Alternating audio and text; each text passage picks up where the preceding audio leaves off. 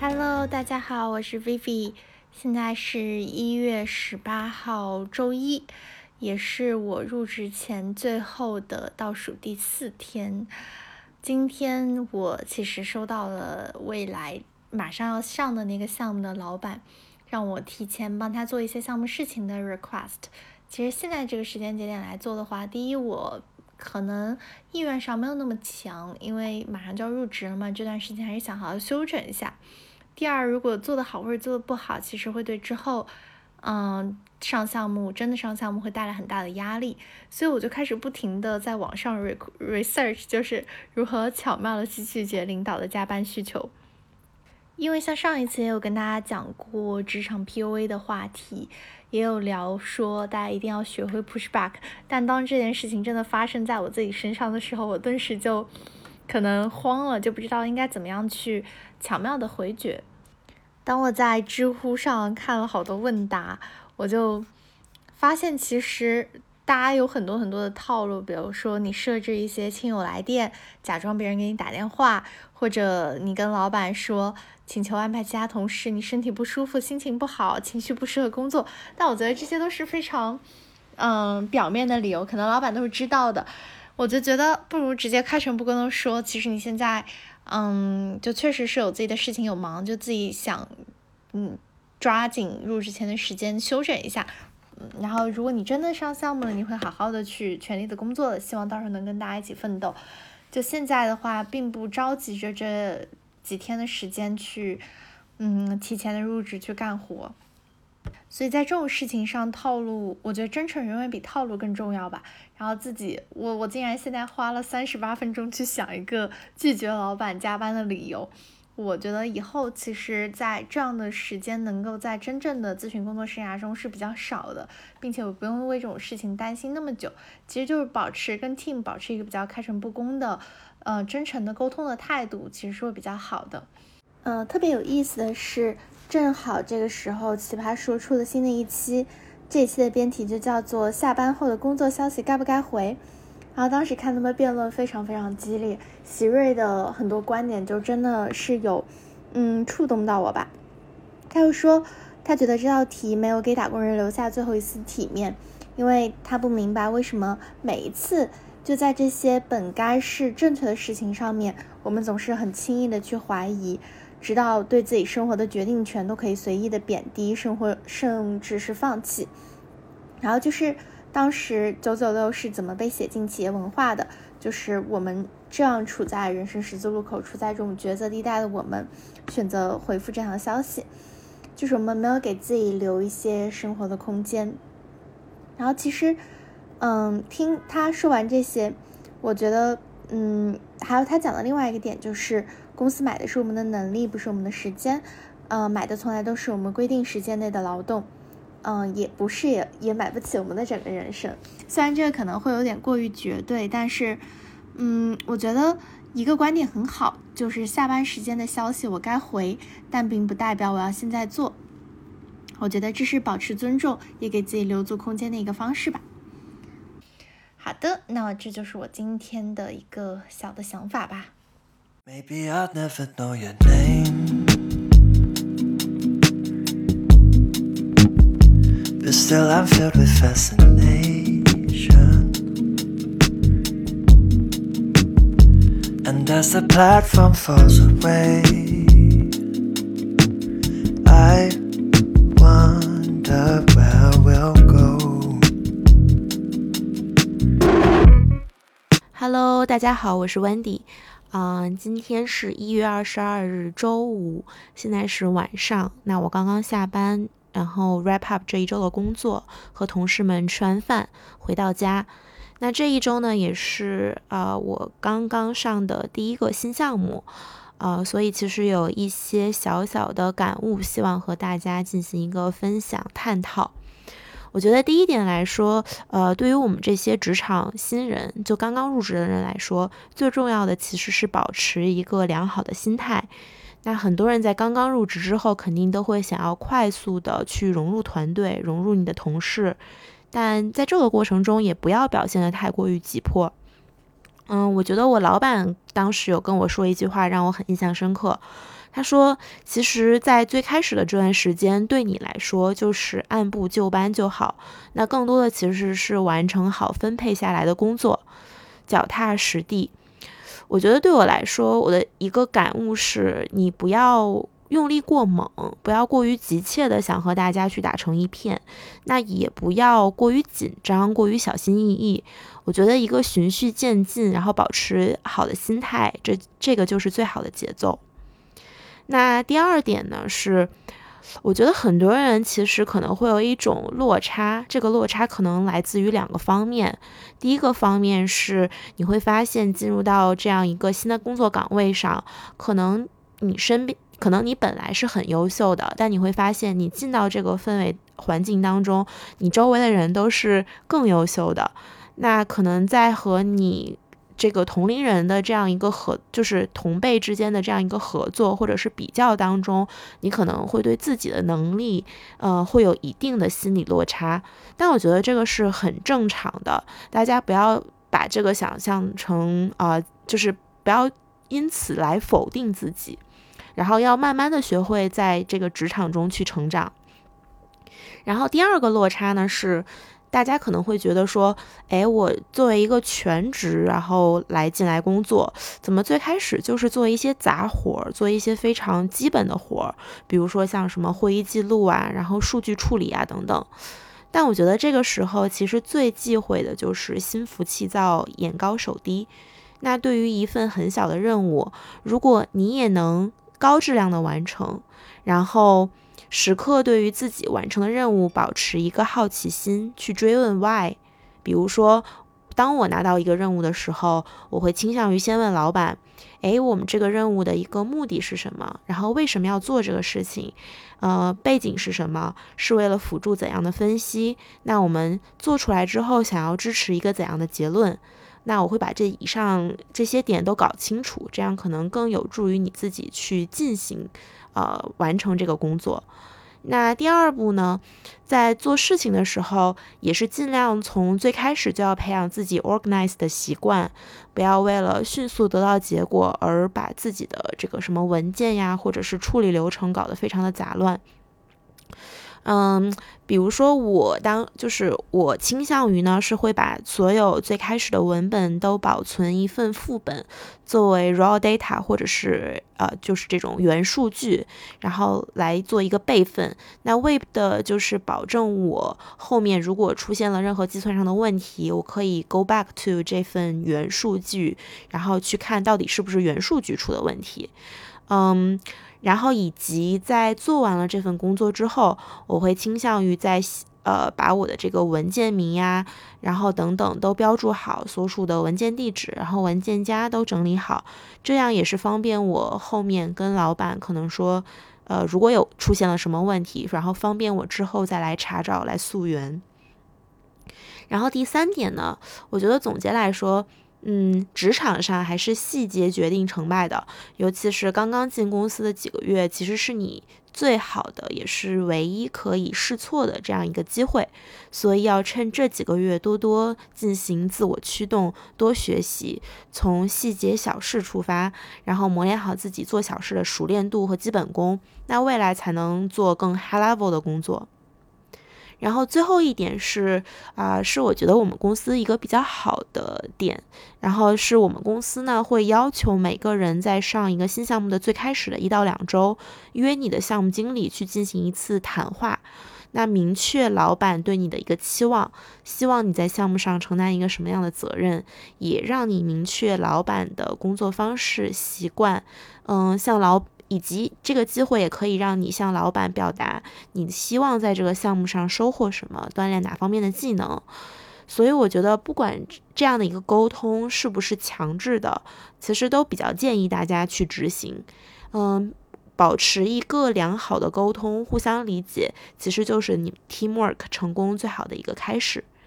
那以上几点呢，就是我本周的一个小小的心得体会。那本周我的这部分 A log 就到这里啦。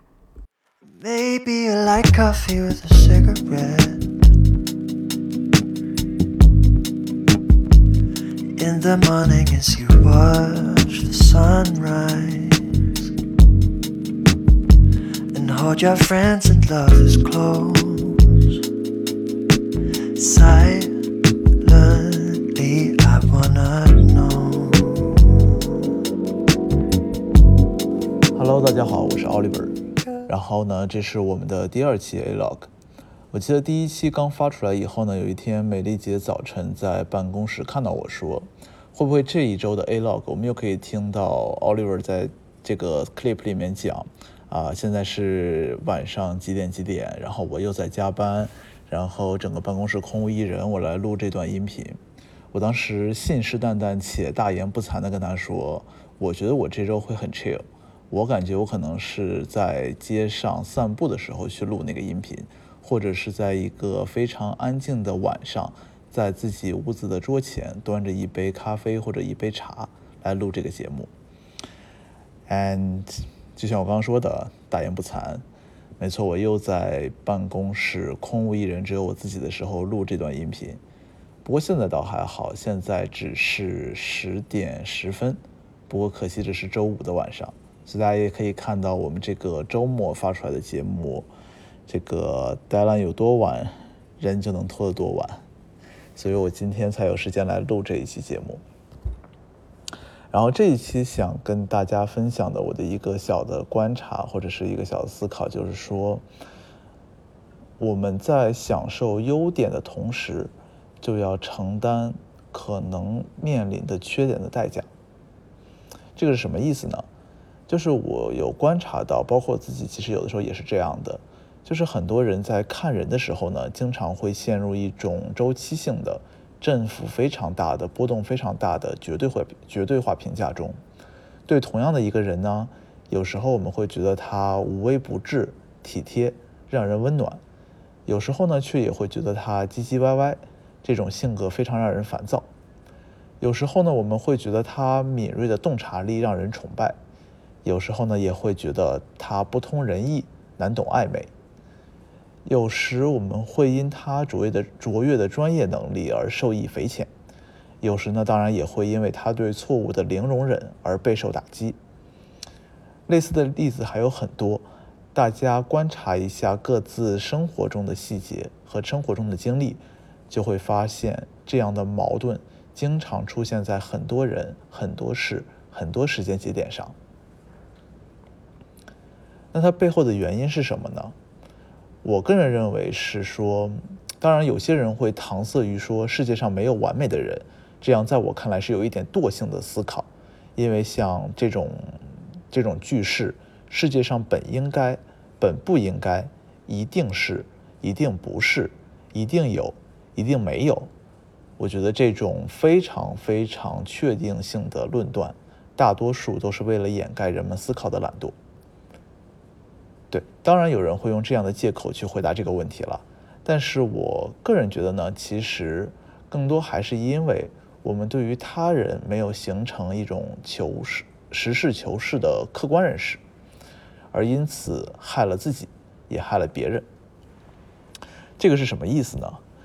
就是说，我们其实会在不同的语境下，要求他人给我们以不同的表现。我们会对各种各样，甚至有的时候截然相反的要求，或者说需求，要求他人灵活的予以相应的反应。但是没有人其实是没有人是一成不变的，同样也没有人是百变星君。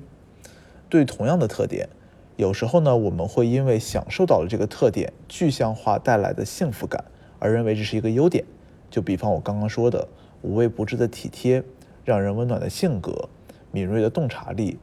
卓越的专业能力等等等等，但有的时候呢，我们又会因为这些具象化的表现而给我们自己的带来烦恼，所以认为它的这个特点其实是一个缺点。那每一个理性的人呢，其实都是会趋利避害的，这个说的是个人的利和个人的害。那每个人呢，都其实只想拥有收益，却妄图远离所有的成本。那这种态度呢，其实在我看来是一种非常非常无限类似于耍流氓的态度。但是非常遗憾的是，也令我一度非常不解的是，我似乎感觉到现在越来越多，无论是身边的人也好，还是在网络世界中观察到的现象也好，越来越多的人都不懂得什么叫权利义务相统一，或者说天下没有免费的午餐。大家对于判断对于一件事情的看法，越来越出，越来越出现一种仅考虑单维度的情况。那这里大家其实都听过一句话了，叫你看什么事情都要从正反两面看。但其实我觉得这个是很不现实的一件事情，因为正和反呢，其实代表了你对这个事情消极和积极的判断。那你说一个人对于一件在短时间内没有什么特别大改变的事情，在事实层面上已经盖棺论定的事情，你同时要兼有反对的声音，从自己的身体里同时要发出反对的声音。和肯定的声音，那我觉得这个状态是特别拧巴的。我觉得这不应该是大家想要去追求的一种状态。没有人想要去追求成为精神分裂症。但是我觉得这句话它其实还是有道理的。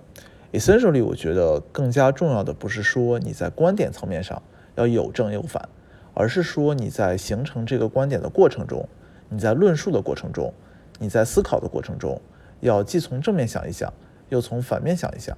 既从利益想一想，又从成本想一想。为什么说这个东西很重要呢？我们就以一个我们这个年龄段的朋友，我们这个年龄段的人最最常可能会经历的一个情境来说，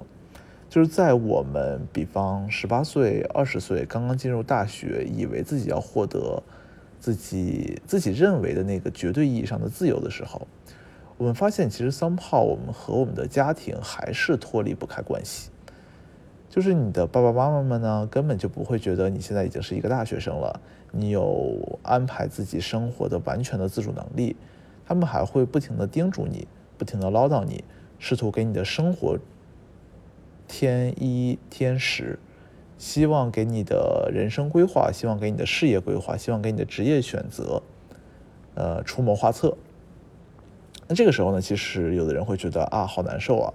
就是你凭什么这么做？就是呃，用的就是大家经常常听到的一句话嘛，这是我的生活，我要对我自己负责任，所以你没有必要必要 care 别人是怎么想的，别人是怎么说的，别人的观点是什么，你就做你觉得自己对的事情就好了。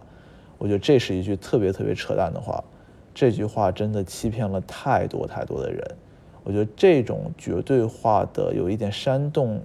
这种绝对化的有一点煽动性的语言和表达，其实是当代人的精神鸦片。就是你说人真的可以全然不管不顾，只对自己负责，只做自己想要做的事情吗？哪怕他是在道德、在法律的范畴内都是被允许的，或者说都不是忤逆道德、违反法律的情况下，这样就对了吗？其实我觉得也不是的。就是大家一面一面想着要完全脱离父母的干预，或者说自己呃以前生活环境的干预，但是与此同时呢，可能是在物质上，可能是在精神上，你又是和原来你来的那个地方没有办法割裂的，你对他是有依赖关系的。很简单的例子，有多少人在大学期间在追求个人独立，过自己想要的生活，无论是兴趣上、生活习惯上。呃，甚至是每天的作息上，呃，在职业发展上，在追求这些独立、自由、由着自己性子来的同时，能够做到与此相关的所有基础准备，全都脱离开父母的支持，全都都离开朋友的支持，这个其实是很难的。就好像马克思说的“人是社会关系的总和”，我觉得这句话其实是非常非常好的一个观察。这个是什么呢？有的人其实会把它解读成说人被他的社会关系所牵制。Again，这又是一个非常非常消极的观点。就这个观点的意思是什么呢？就是你做的事情，你不得不考虑到别人，而且这有一个心理上的暗示，就是说，它暗示了我们做了很多事情都是以一个妥协的心态去做的。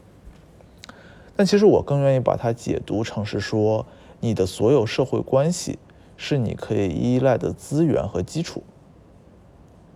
正所谓，正所谓的这个总和呢，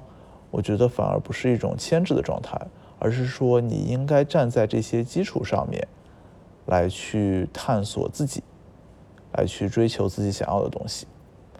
那这个的前提就是，你既然以此为基础，你既然去关注你所有的这些资源，你就要必须承担或者说支付使用这些基础、使用这些资源的代价。比方说，不得不接受父母的指手画脚，哪怕不是接受的话，也是要听的；或者说，哪怕你不想听，你也总会听到的。所以，这个呢，就是所谓的。当我们在谈一件事情的收益或者成本的时候，我们不能把收益或者成本拆开了拎拎出来单独来谈，而是要把两者结合起来，看看一件事情收益是什么，成本是什么，收益有哪些方面，成本有哪些方面，收益在这些方面上的度有多少，成本在这些方面上的量级有多少，由此来比一比，这件事情到底是好的还是不好的。好这个呢，就是我在最近有的一个小的观察，或者是一个我会把它看成思维方式的一个小的窍门，一个小的套路。那又回到那个啊，我本来想说是一个套路性的环节，或者说是一个固定的环节，但是仔细一想，其实我们也只有一期 A log 了，就是说最后可能跟大家分享一个我刚读到的文章或者书里的一些我觉得比较好的句子。那今天想要跟大家分享的这个呢，是许知远在《受困的心》这篇文章里写的两句话。第一句话：当一个社会缺乏个人意识、独立思想，对多元价值缺乏理解和尊重，它常偏滑向偏激，具有一种自我破坏的冲动。当一个社会陷入思想上的混乱与内心的焦虑时，简单武断的结论，不管它多么缺乏理性，往往能攫取。往往能攫取住整个社会的想象力，它也是人类社会永恒的诱惑与灾难的源泉。这句话其实跟我最一开始十几分钟分享的这个小观察其实是息息相关的。然后第二句话，政治学家白鲁迅曾经感慨：中国的政治生态缺乏现代人，获取权力的人不是那些了解现代世界的人。而经常是那些更熟悉中国传统游戏规则的人。这句话给我最大的感触，或者说给我最大的收益，并不是说他直接教给了我什么，而是触发了我的两个思考。那这个呢，也想三号流程作业，也留给大家一点思考的乐趣。两个问题，第一个，什么叫做现代世界？什么叫做现代世界的人？这个现代具体有哪些标准和特征？第二个，中国传统游戏规则，什么是中国传统游戏规则？为什么说这个是传统的，在现代是不适用了，还是说正在用，但是有违我们所定义的现代化特征的？以及这个真的只是仅仅是中国的传统游戏规则吗？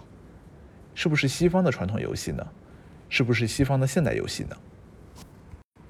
好，那以上就是我这周想要跟大家分享的一些内容。我们下周再见。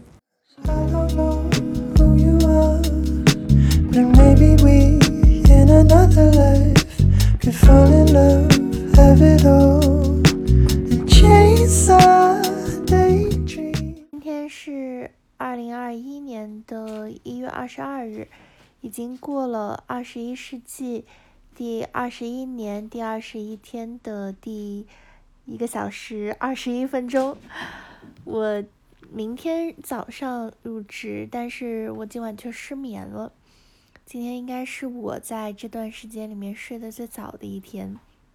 嗯，我今天有一个感悟，就是很多时候我们的理性告诉我们某件事情是对的或者错的，但我们的情绪总会爆发出来，去控制不住这个理性。所以很多这样的时刻也没有办法靠别人去帮我们疏解，很多情绪还是要自己去。嗯，释怀去消化的。其实打心底不觉得入职是件会很紧张的事情，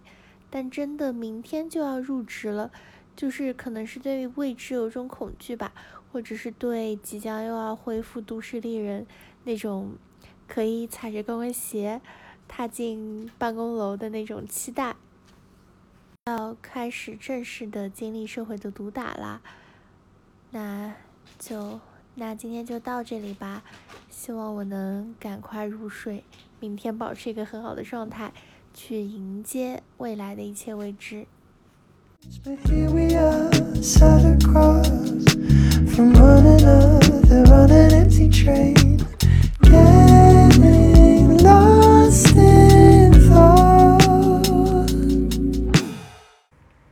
是一月二十二日，嗯，在下班之后，其实感觉入职第一天并没有想象那么糟糕，嗯，一切都还是像很期待的样子走，只是下班的时候觉得有一种脱离感，因为下班的时候正好上海爆出了黄埔的疫情，各地的疫情就弄得人心惶惶。包括早上有一个浙一的伤医案，有个人背着很多自制炸弹跑到浙一去伤医，仿佛事件又重演了，像去年这个时候一样。最近电影院也上映了一本呃一部电影叫《武汉日记》，也正好是武汉封城一周年的纪念日，觉得突然一下子在上海的雨天就变得伤感了。今天就是 training 的时候，老板有给我们介绍 consulting，然后介绍公司的文化，然后其中有一点我特别的感触，他说有一个词叫做 anti kuzu，是 kuzu 其实是一种日本的植物，就是一种藤类植物，它生长非常快，需要依附树，又有点寄生寄生的感觉吧，就会把树嗯缠死。然后 anti kuzu kuzu 是我们公司一个。嗯，很少有人知道，但是从日本那边流传过来的文化就是反内部斗争和政治，这点老板讲的时候特别戳我。当时我记得我想要选择去做 consulting 的一个原因，就是我觉得这样项目制的工作会让你和团队有共同的一个目标，就是在短时间内把客户服务好，解决他们的需求，而不是说去内斗。因为在短时间内，你们在同一个项目上会被分到不同的 work stream，你们就有嗯不同的工作去做，然后在时间紧迫的情况下，也没有很多人会去真的做很多政治斗争的事情。然后让我震惊的是，这个点居然是真的存在于我们公司企业文化的，然后并且是用这样一种嗯很有趣的一个英文单词的形式，然后与植物连接起来了，我觉得很有意思。也想把这个有趣的事情分享给大家，同时也希望上海的疫情能早日好起来，就全国的疫情都能够早日好起来。Maybe you'll never know your day. Still, I can picture us a thousand ways. And as you leave my mind astray,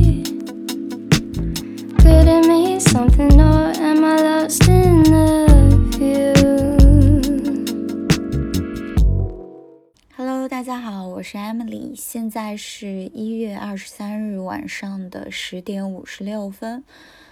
我现在在家里来为大家录这一期的 A Log。这一期呢，我想跟大家分享一下最近有三件很有意思的事情。第一件事情是一位单身多年的女性的好朋友跟我抱怨说，要是有父母包办婚姻就好了，这样她也不用在各种的小软件上去 sourcing，也不用每周末精心打扮去约会。那第二个是一个学妹向我咨询职业规划的时候，她最后戏谑的说：“我爸怎么这么不争气？怎么没有个家业让我去继承？”第三个是很久之前我在播客中采访了可妈。可妈就是一位博士宝妈，她当时对我说，说她的母亲，也就是孩子的外婆，更多的承担了母职，这能够使这位可妈能够从家庭工作中稍微解放出来。那这三件事情其实展示了当代年轻人与父母这一代的深度绑定，或者说至少是深度绑定的强烈意愿。那为什么呢？为什么在这个大家都标榜自由主义、崇尚个人选择的时代，却出现了对父母这种血缘关系的依附呢？嗯，我记得我很久之前在许知远对话向标的十三幺的一期节目里看到了相似的疑问。许知远说：“我们以为整个社会会朝向个人主义的方式运转，更依赖个人努力，会有更平等的关系，血缘的连接会减弱，但事实好像并非如此。”嗯，由此来讲，包括许知远的疑问，还有我个人观察到的三个现象，那么我们真的有跳脱出家庭的个人选择自由吗？嗯，我最近看了一本书，其实也蛮能回答这个问题。首先是新中国成立以来，中国成经历了两波现代化。第一次呢，是把个体，我们每个人从以血缘关系为纽带的这种。家长制的大家庭中脱离，重新嵌入到一个新的集体主义的系统中，也就是我们父母一辈的工作包分配啊，个人选择服从于集体利益啊，一切都以一个非常高度结构化的方式运转着。那这样的社会组织形式也在各种电视剧里面有所体现，比如说《潜伏》里面的余则成和翠萍，他们首先是同志，然后才是夫妻。电影《地久天长》里面，不知道大家有没有看过刘耀军和丽云失去了自己独生子刘星的悲剧，其实也在一定程度上反映了当时的时代精神，也就是个人利益服从于集体利益，个人的价值部分是等同于整个集体的价值的。那改革开放之后呢，集体主义的这个系统逐渐瓦解了，再也没有一个结构性的大家都认可的系统可以再嵌入了。像我们每一个人都必须通过自己的决定过自己的生活，我们就好像中国整体社会一直在沿着一一个固定的航道行驶的小船，那现在被一个大浪卷到了一个无边的海域里，大家有各自的航线，没有罗盘，也没有灯塔。那这样一个大海，或者说这种过程的好处是，个人的努力和选择的重要性被无比放大了。有很多嗯老一辈的人说，这些年轻人真的特别好，他们有自己的选择。但是呢，这个过程的坏处就是，整个社会统一的意义消失了。每一个人，我们每一个人也失去了一个原有的支持的系统。我们身边充斥着各种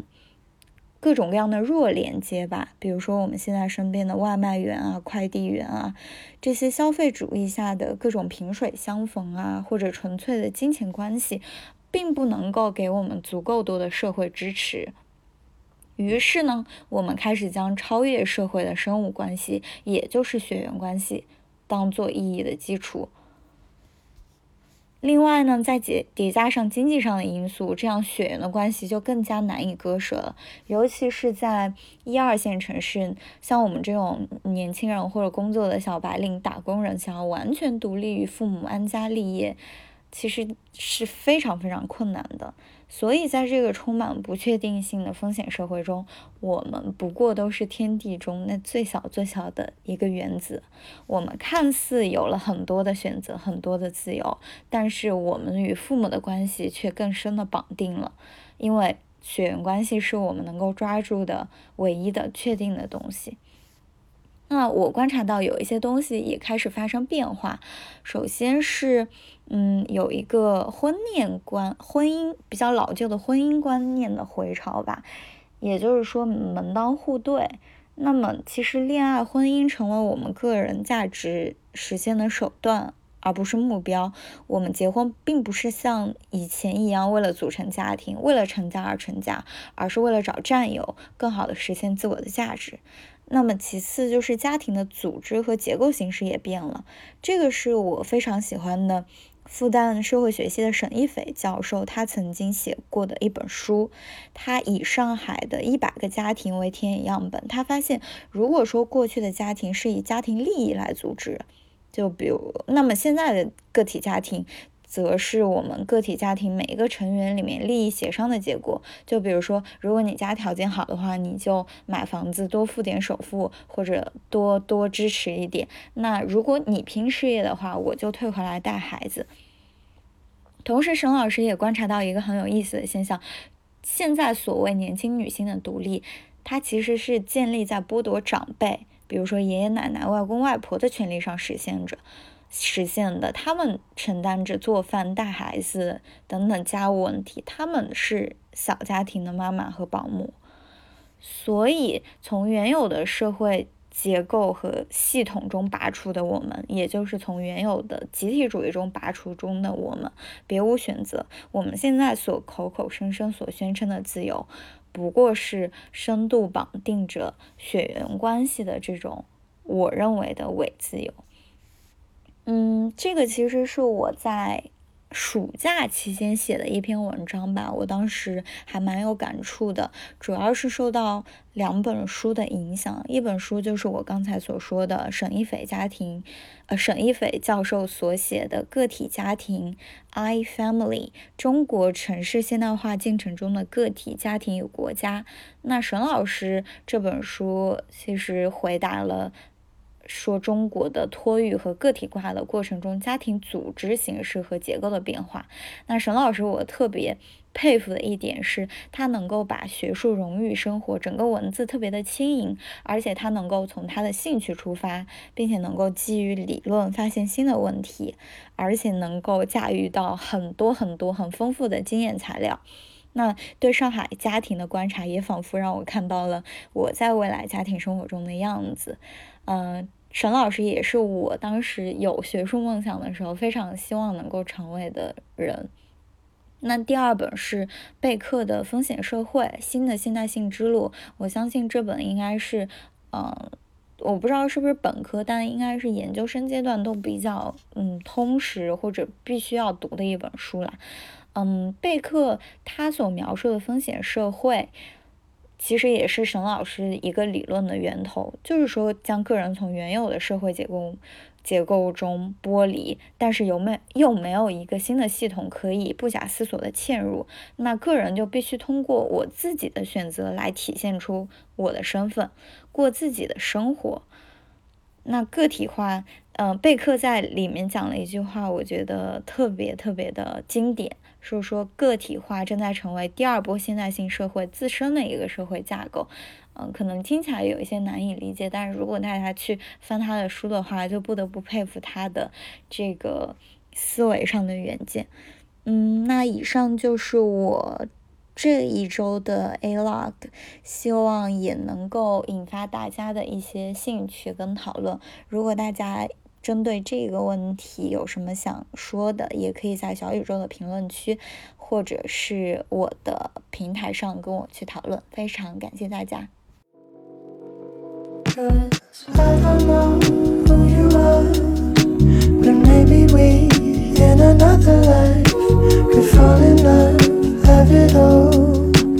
Chase our daydreams, but here we are.